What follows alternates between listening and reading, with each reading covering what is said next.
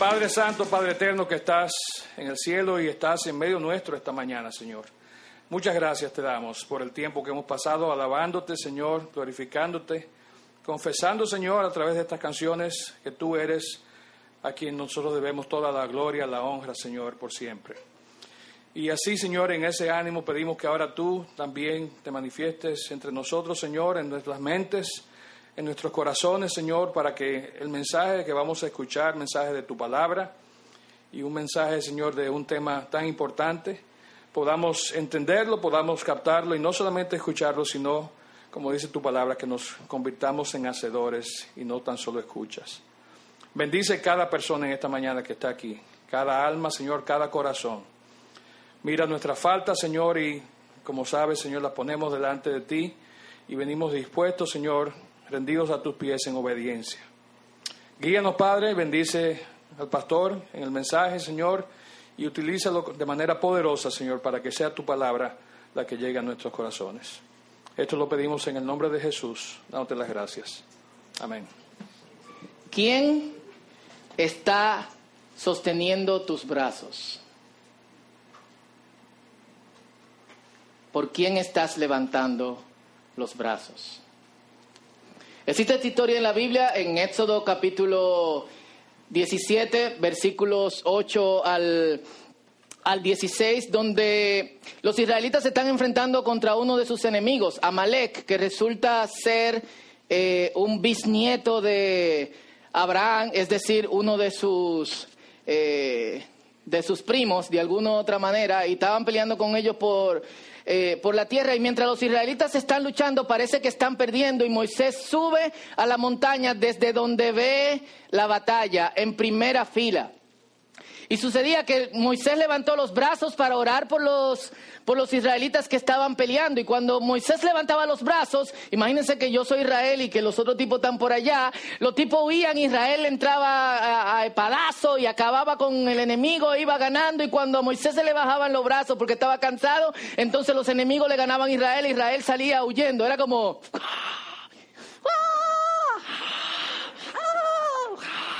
Y Moisés chequearon.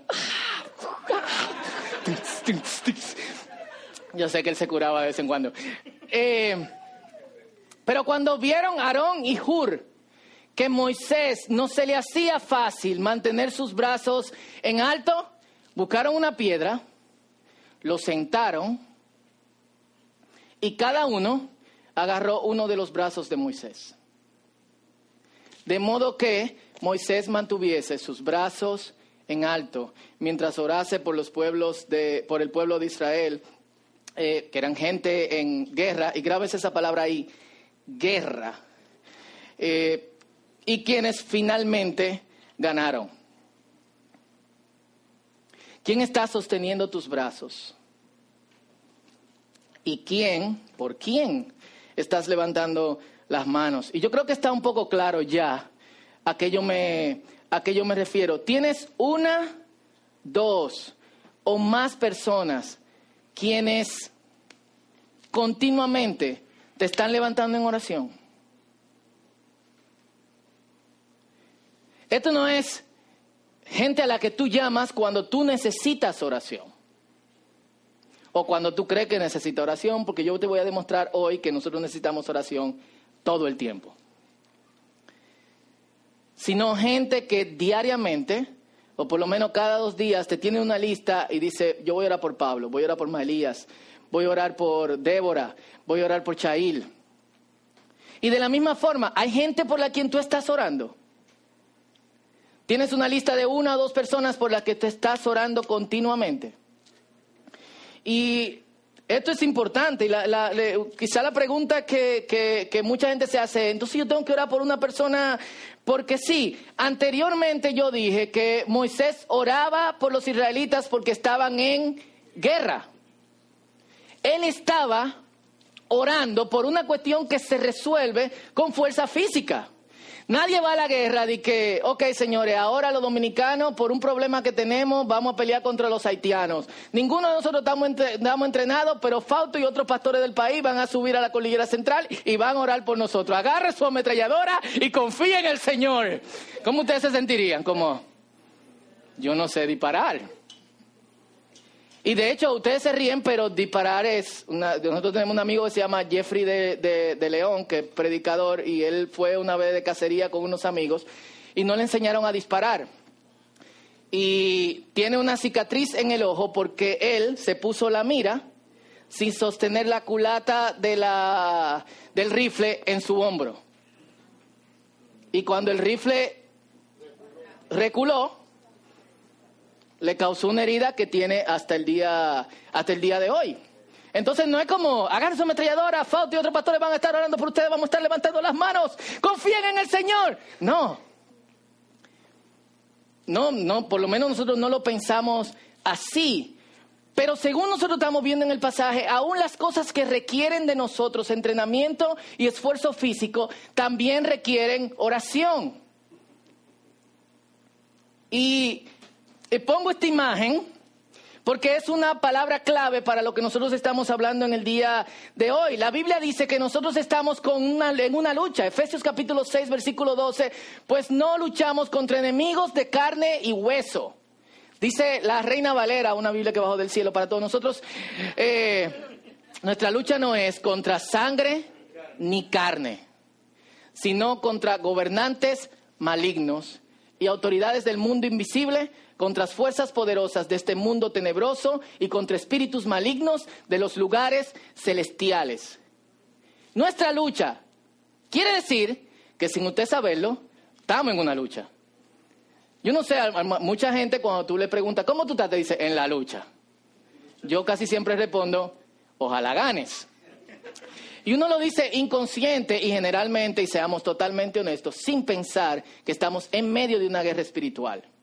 Ahora, yo no quiero que nos vayamos al extremo pensando de guerra espiritual como lo único que tiene que hacer el creyente, porque también nos hemos ido eh, a otro extremo. Hay iglesias que incluso eh, eh, ungen cosas como instrumentos de guerra. Un amigo que, que, tenemos que se llama Luperón, que canta, de hecho, debería de grabar otro disco, porque el disco que grabó estaba muy chulo. Va para allá. Cool. Bueno, en el otro tardó 12 años, en este vamos, estamos casi, falta un año. Eh, sí, eh, y él tenía un sobrino que va a una de estas congregaciones que exageran con esta cuestión de guerra eh, espiritual. Y él agarró un pandero que tenía el sobrino y empezó a tocarlo. Le ponen unos flequitos, una cosa, porque hay que limpiar los aires. Y él está tocando el pandero y el sobrino le dice: ¡No toques eso! ¡Es un instrumento de guerra! Y él le dijo: No, no, no, es un pandero. Porque la Biblia dice claro cuáles son los instrumentos de guerra. ¿Cuáles son? Dice la palabra dice la oración, dice que de hecho que nosotros entremos en confianza de que estamos salvos. Y que nos pongamos la salvación como un casco. ¿Qué quiere decir esto? El diablo está continuamente diciendo, no, tú no, tú no mereces ser salvo. Tú no deberías estar salvo. ¿Viste lo que tú hiciste? Te embromate. Dios va a abrir la tierra para que te trague. Y si no, no vas a entrar al cielo. Esa es parte de nuestra lucha continua. Y para eso nosotros tenemos que ponernos el casco de la salvación el escudo de la fe y la espada del Espíritu, que es la palabra del el Señor. Entonces, estamos en una lucha y no siempre vemos al enemigo con que nosotros estamos luchando. ¿Quién ha visto un demonio aquí? Levante la mano. Tres, ¿quién más? No, no, no, no, no, demonios. Sin coro tres, personas, cuatro. Yo tuve una lucha con, varios por un año, se la puedo contar después porque no puede ser parte de este eh, mensaje. Y si no vemos a estos enemigos todo el tiempo, y algunos están agradecidos de no verlo todo el tiempo, usted se imagina levantarse y ver un demonio de que vine a luchar contigo. ¡ah! Yo quería trabajar esta mañana. Hay alguien que sí lo ve. ¿Y quién lo ve? Dios. Se puede eh.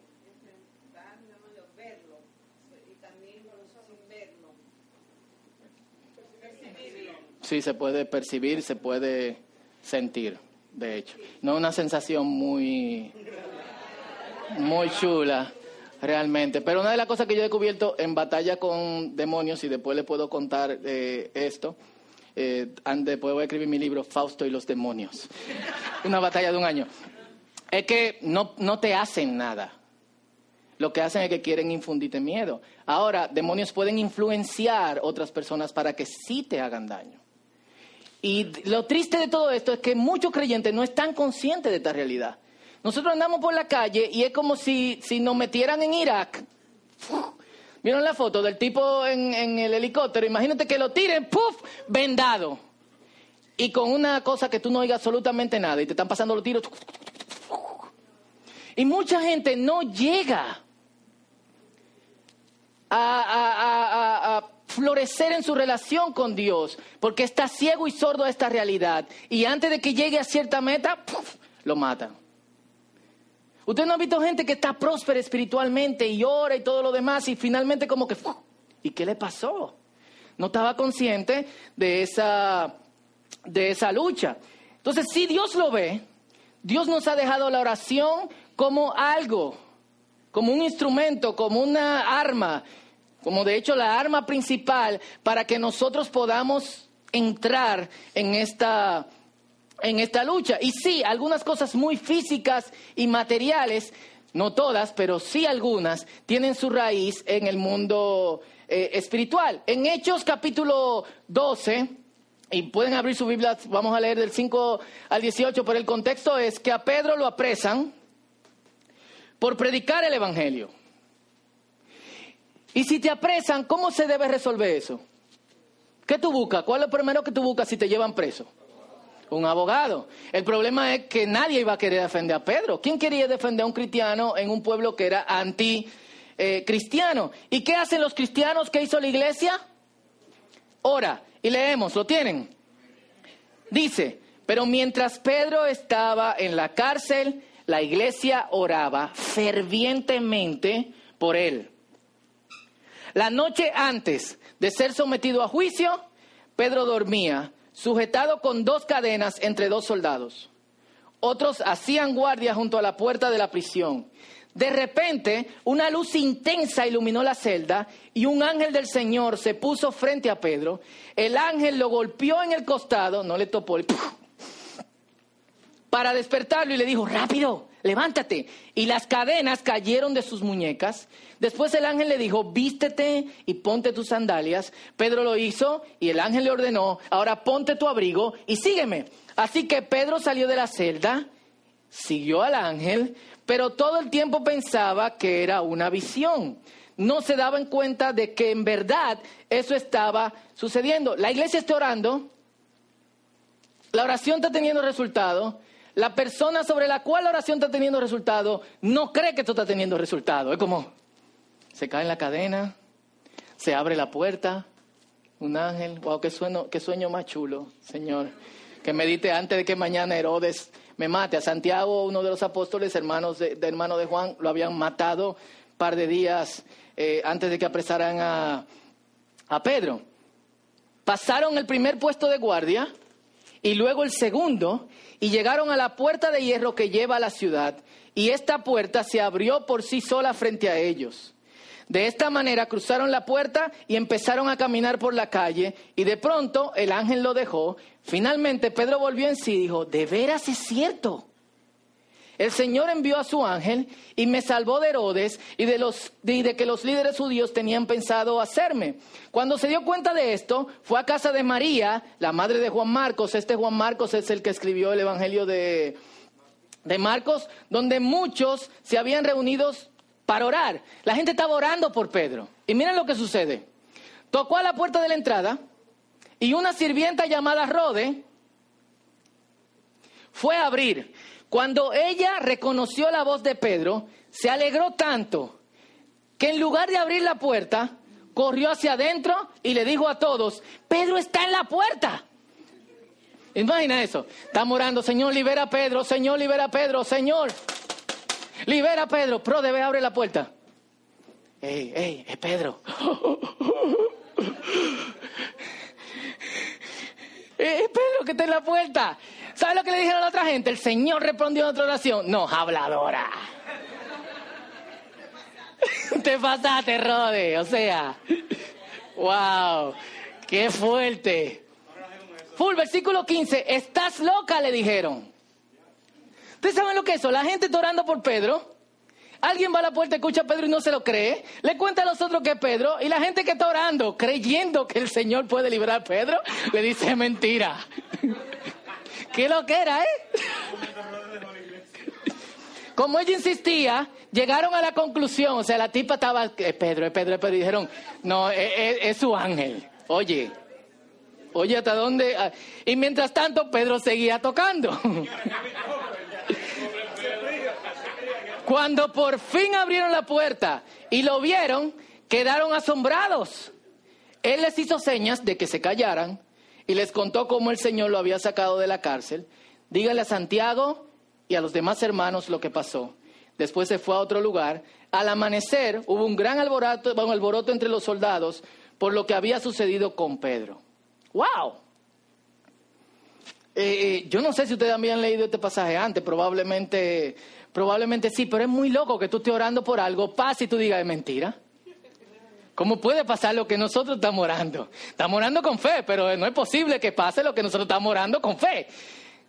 Eh, pero la oración tiene resultado y tiene resultado sobre cosas que necesitan, de hecho, un aspecto humano para resolverse. Y por eso nosotros necesitamos la oración. No podemos andar por ahí eh, solamente pidiendo oración cuando nosotros creemos que estamos en aprietos.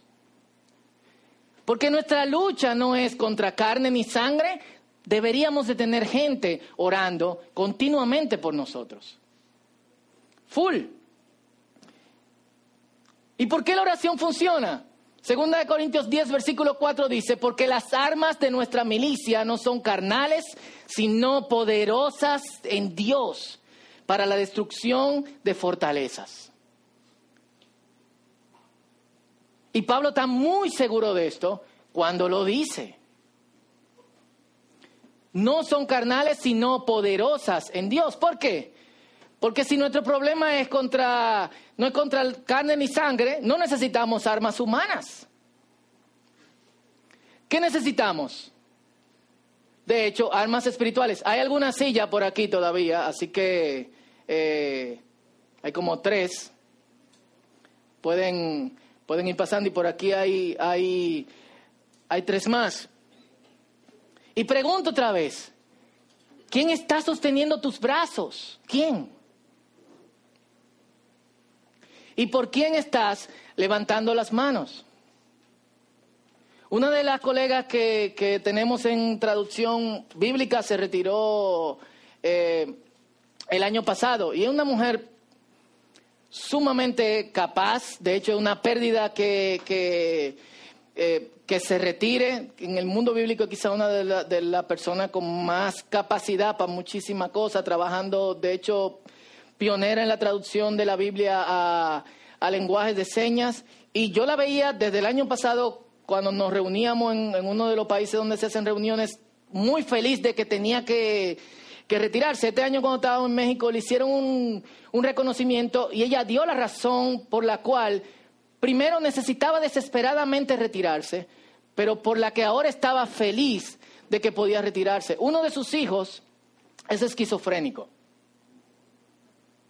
Y una persona sumamente brillante, habla como 10 habla como 10 idiomas, eh, trabaja en Estados Unidos, en Europa, en Asia, pero cuando tenía 25 años el tipo decidió que no iba a seguir tomando pastillas. Porque eh, ya tenía tanto tiempo tomando estas pastillas para estabilizarlo, que cuando él tomaba las pastillas bloqueaba su inteligencia.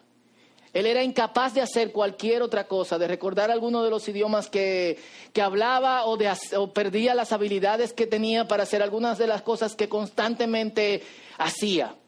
Y al no tomar los medicamentos, ¿qué pasaba? Perdía la cabeza y lo encontraban durmiendo en la calle, eh, flaco, ¿eh? Homeland, eh, homeless. Eh, lo, llevaban nuevamente al, al hospital tomaba la pastilla en el hospital, en el hospital lo soltaban y volvía otra vez a la calle. Esto por muchos años.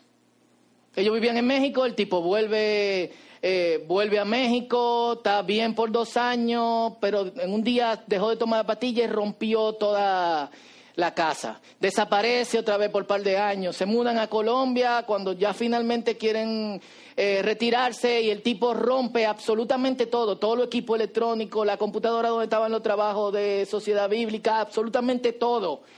Y en ese momento yo no quieren absolutamente nada con el tipo.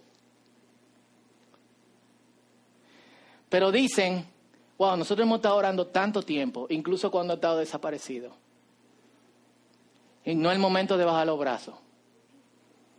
Así que pidió a tres o cuatro de, de sus amigos pastores, levanten mis brazos en oración.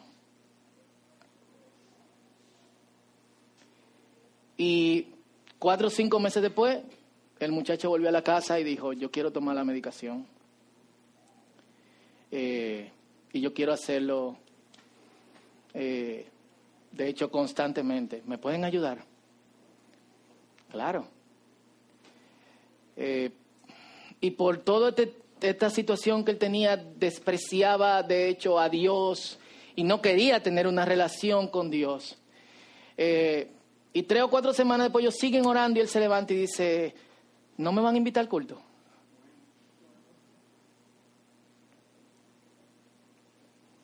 Y eso ya hace eh, un año que cuando ella decide retirarse porque quiere dedicarse eh, eh, a su hijo y hasta el día de hoy está sobrio, está sano y tiene una relación con Dios.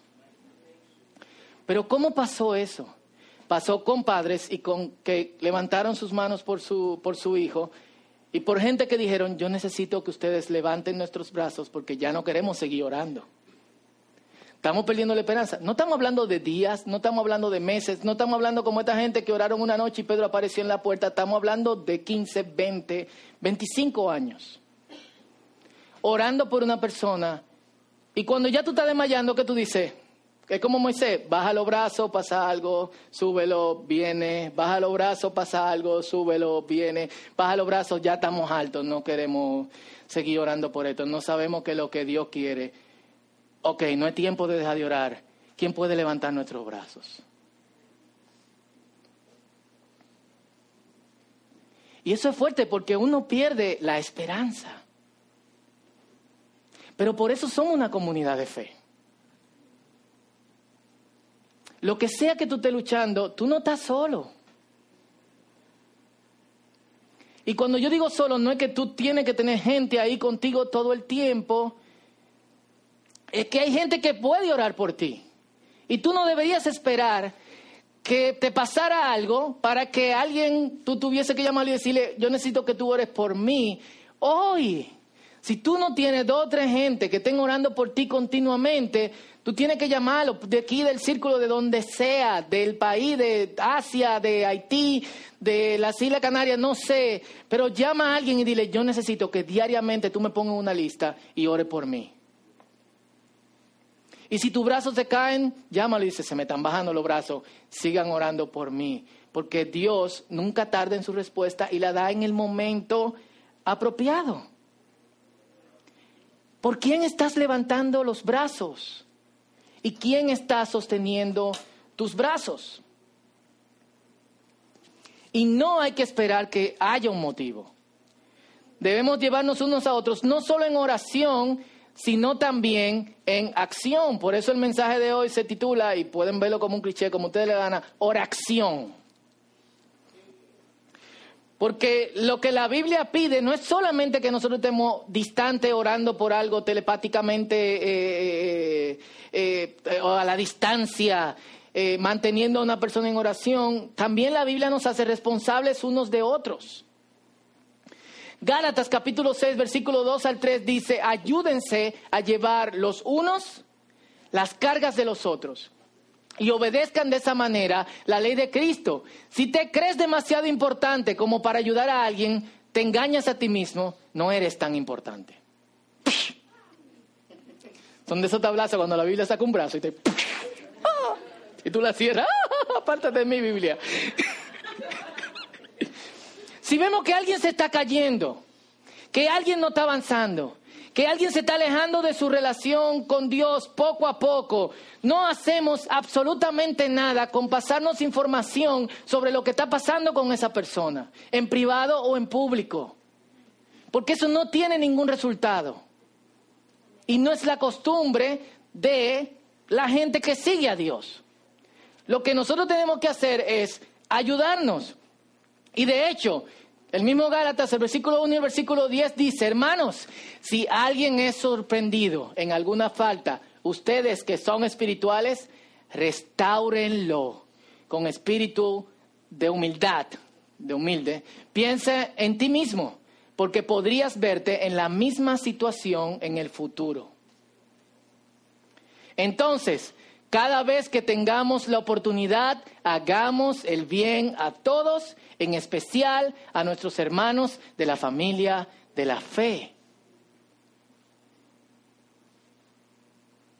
Y si la palabra de Dios lo dice, Dios nos va a tomar en cuenta, nos va a llamar la atención con respecto a la gente a la que nosotros no le estamos extendiendo la mano. Y sí, hay casos en que la gente no quiere que tú le extiendas la mano, eso es otra cosa. Y entonces ahí solamente seguimos orando. Seguimos orando. Dios va a ser... Pero, eh, ¿qué ganamos diciendo que a alguien le está pasando esto, que a alguien le está pasando lo otro, cuando nosotros, la Biblia nos manda a restaurarlo? Pablo no está diciendo, le sugiero que lo restauren. Yo pienso que si alguien quizás, lo que el Señor quizás podría decir que probablemente es que ustedes lo ayuden. No, dice, restáurenlo. Con espíritu de humildad o con espíritu humilde y piensa en ti mismo, porque todos nosotros nos vamos a ver en baja y también en su vida. ¿Por quién estás levantando la mano y quién está levantando tus brazos? La comunidad de creyentes tiene que tener una naturaleza de equipo, no estamos solos en esto. Colosenses 3, del 13 al 15 dice, sean mutuamente tolerantes, es decir, aguántense Ay, que fulanito insoportable. Aguántelo. Porque usted no sabe lo insoportable que usted es y fulanito lo está aguantando a usted. Todos se ríen porque hay alguna verdad en lo que estoy diciendo, no sé. Digan amén, quizá. Eh,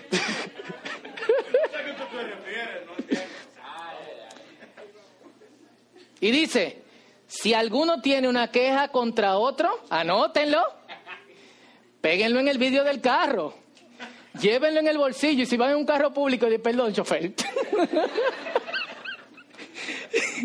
y lo van viendo. Yo quiero adelante porque yo tengo que pegar esto aquí. ¿Y qué es? Un versículo bíblico ahí.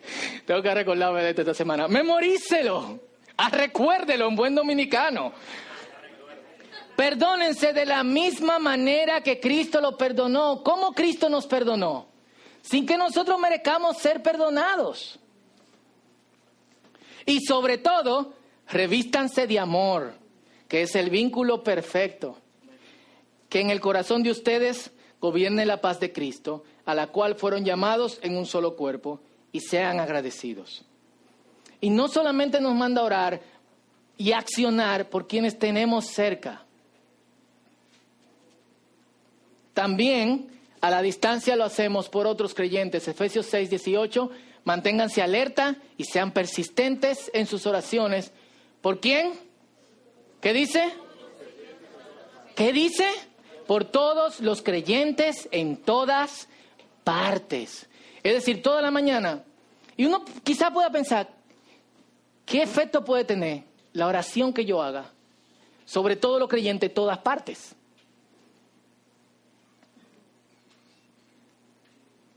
¿Qué influencia, qué diferencia te puede hacer si la Biblia lo dice, vamos a creerle a la Biblia? Porque Dios está en todos los creyentes, en todas partes.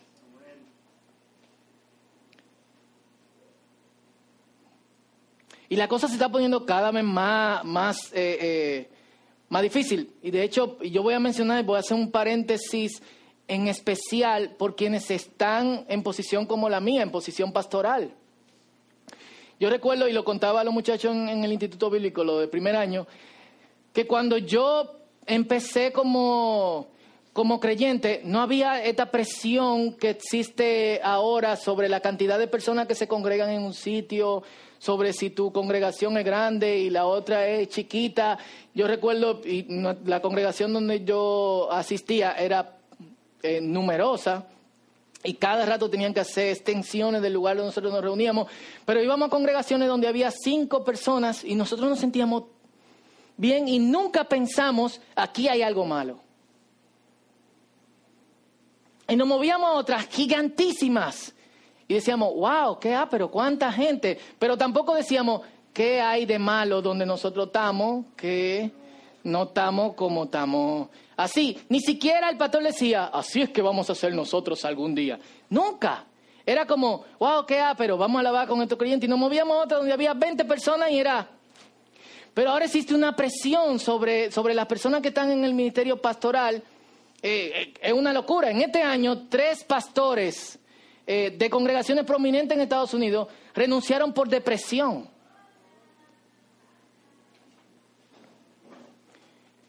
Un amigo que nosotros tenemos, que era pastor de una congregación socia del Círculo, uno de los mejores predicadores que yo conozco, renunció por depresión. Y en las últimas tres semanas me han mandado mensajes diciendo, ora por fulanito y ora por fulanito. Eh, lamentablemente la presión del ministerio es demasiado, lo estamos medicando, tuvimos que sacarlo del pastorado. Oren por todos los creyentes en todas partes.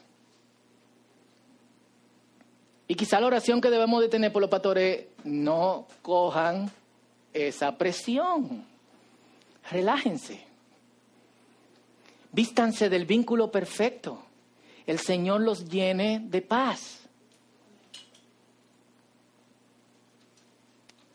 Pero es preocupante. Y eso al nivel pastoral. Y el, y el nivel eh, en el que nosotros estamos, yo creo que la sociedad en que nosotros vivimos hoy, la sociedad con personas más ansiosas y más deprimidas de toda la historia. Full. Oren por todos los creyentes en todas partes. Y, más self-centered, o sea... A ver, Gusti. estamos tan enfocados nosotros y mientras más nos enfocamos nosotros, más deprimidos estamos. Se supone que al revés. O sea, había una mentalidad antes, cuando nosotros, en aquellos tiempos, Ok, era muy largo, ven.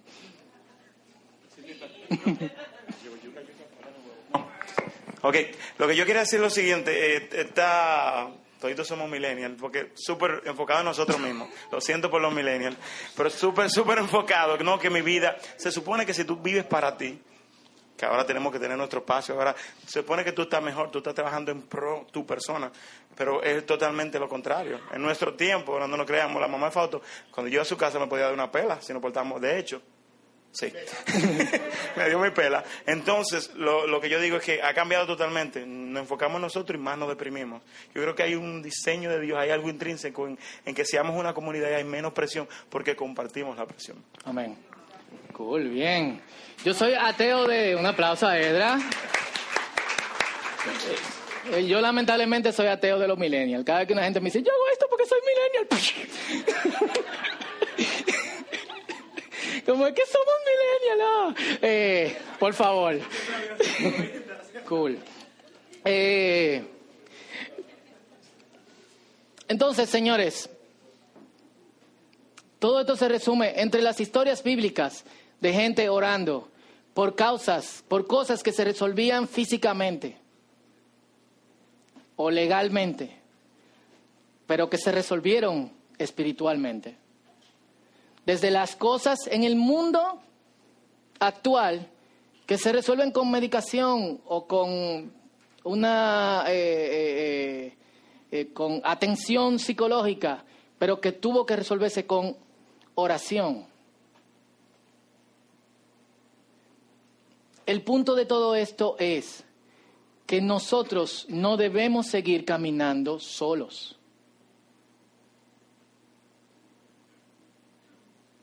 Y la gente que va a orar por ti está alrededor de ti. Y es muy probable que tú estés aquí en esta mañana y tú necesites que, levantes, que levanten tus brazos. Dilo. Llama a alguien, escríbele a alguien. Yo necesito que tú me pongas en una lista diariamente. Y quizás el Señor te poniendo a alguien a ti en, tu corazón, dile, tú vete en mi lista, yo voy a orar por ti diariamente. Y no te sienta mal cuando alguien diga que va a orar por ti, porque uno quizás se sienta como, ¿qué yo hice? ¿Qué yo tengo? Que el Señor te reveló. No. Vamos, vamos a orar por, por unos por otros dentro de nuestra comunidad de fe. Somos un equipo. Vamos a accionar unos con otros. Vamos a restaurarnos. Vamos a callarnos y vamos a actuar. Y sobre todas las cosas, aún por la gente que nosotros no estamos viendo y que no conocemos y que son creyentes en todas partes del mundo, cada día o cada par de días, cuando vayamos en nuestras rodillas o cuando nos sentemos con un cafecito delante de la presencia del Señor, digamos, Señor, yo quiero orar por todos los creyentes en todas partes. Tú eres gráfico, cómprate un mapa mundi y ora por los creyentes de un país cada día. Tú necesitas escribirlo.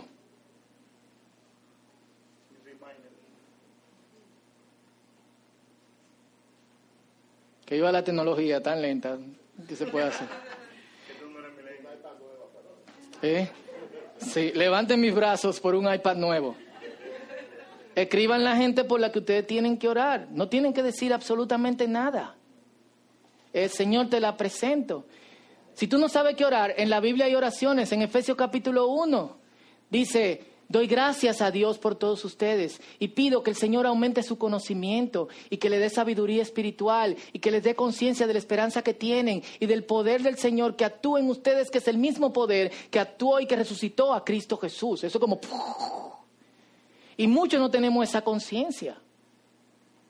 En Filipenses capítulo 1 dice, desde que escuché el amor que ustedes tienen, no he parado de orar por ustedes, pidiéndole al Señor que aumente su sabiduría y su conocimiento, y que el amor de ustedes siga en aumento, y que no sea un disparate sentimental, sino un amor auténtico en el Señor. Y tú puedes empezar con esos dos versículos y agarrar tu lista de dos o tres gente o de cincuenta, o con tu mapa mundi. No importa. Pero vamos a orar unos por los otros porque nuestra lucha no es contra carne ni sangre, son contra pájaros raros que nosotros, gracias a Dios, no vemos. Y no podemos darnos el lujo de otro día vivir inconscientes de eso. Oramos.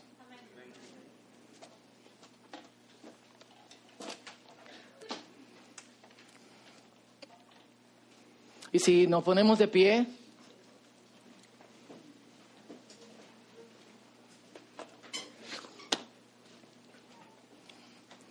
Y antes que nada, vamos a, vamos a orar por tres cosas. Pero antes que nada, yo no quiero que salgamos de aquí sin que pongamos esto en práctica.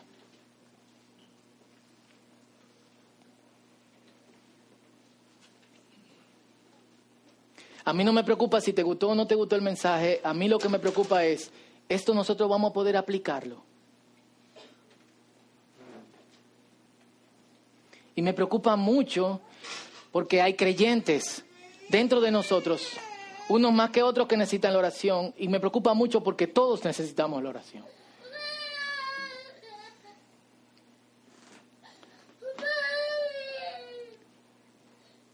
Entonces, donde estás, piensa en una o dos personas a quienes tú le vas a pedir que levanten tus brazos.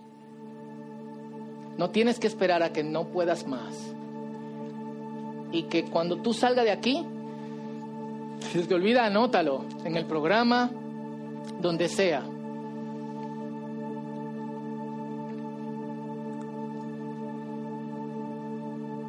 Así que piénsalo ahora.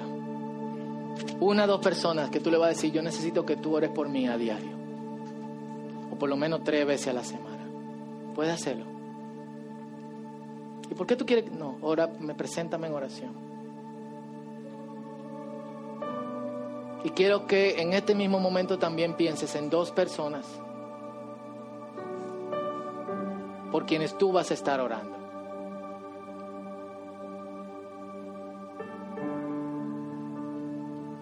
¿Tú no tienes que decírselo?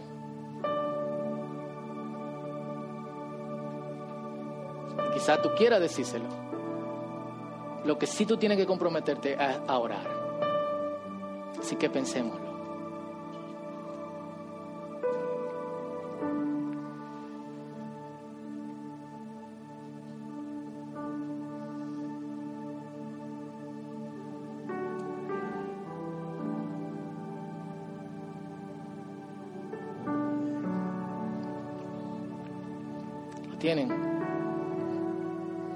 Orar por eso primero. Señor, en el nombre de Jesús, presentamos delante de ti a las personas a quienes le vamos a pedir que levanten nuestros brazos.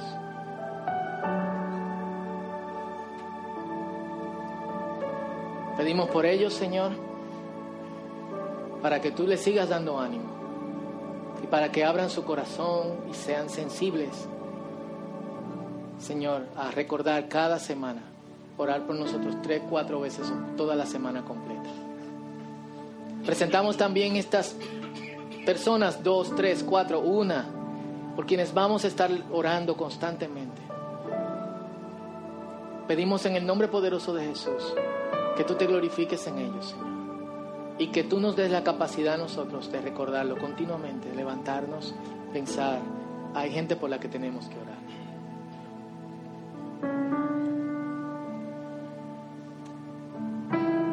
Seguro hay entre nosotros gente que necesita que sus brazos se levanten, que están cansados, que han estado bregando por mucho tiempo, quizás levantando sus brazos por otra persona y se están desanimando. Oramos que sean fortalecidos con toda la fortaleza que tú provees desde lo alto y que tú le des conciencia, como dice en Efesios capítulo 1, de que nosotros tenemos actuando en nuestras vidas el mismo poder que resucitó a Cristo de los muertos a nuestra disposición. Que sus brazos nos que no bajen los brazos definitivamente, sino que ahora reciban ánimo por el poder de tu Espíritu Santo. Y aprovechamos para orar por todos los creyentes en todo el mundo, algunos siendo perseguidos. En este momento que nosotros estamos adorándote públicamente y con todas las comunidades del mundo, hay gente oculta, con miedo, adorándote, porque en su país o en su ciudad es ilegal reunirse como creyentes en Cristo. Oramos por los líderes de tu iglesia en todo el mundo. Sí, somos un pequeñito grupo de personas, pero no dependemos de nuestra cantidad, sino de tu poder. Y en el nombre de Jesús oramos por ellos para que reciban ánimo, Señor. Pastores, líderes que en este momento se están decayendo, que sean levantados en el nombre poderoso de Jesús. Pero oramos también por todos los creyentes en todo el mundo, para que su ánimo sea constante, para que en medio de toda prueba y de toda situación ellos puedan ver tu rostro, puedan ver tu gloria y puedan sentir tu presencia. Lo creemos, Señor, porque oramos, según Efesios capítulo 3, versículo 22, al Dios que puede darnos mucho más de lo que podamos imaginar o pedir. Y esto lo hacemos en el nombre poderoso de Jesús y todos decimos, amén. Vamos a.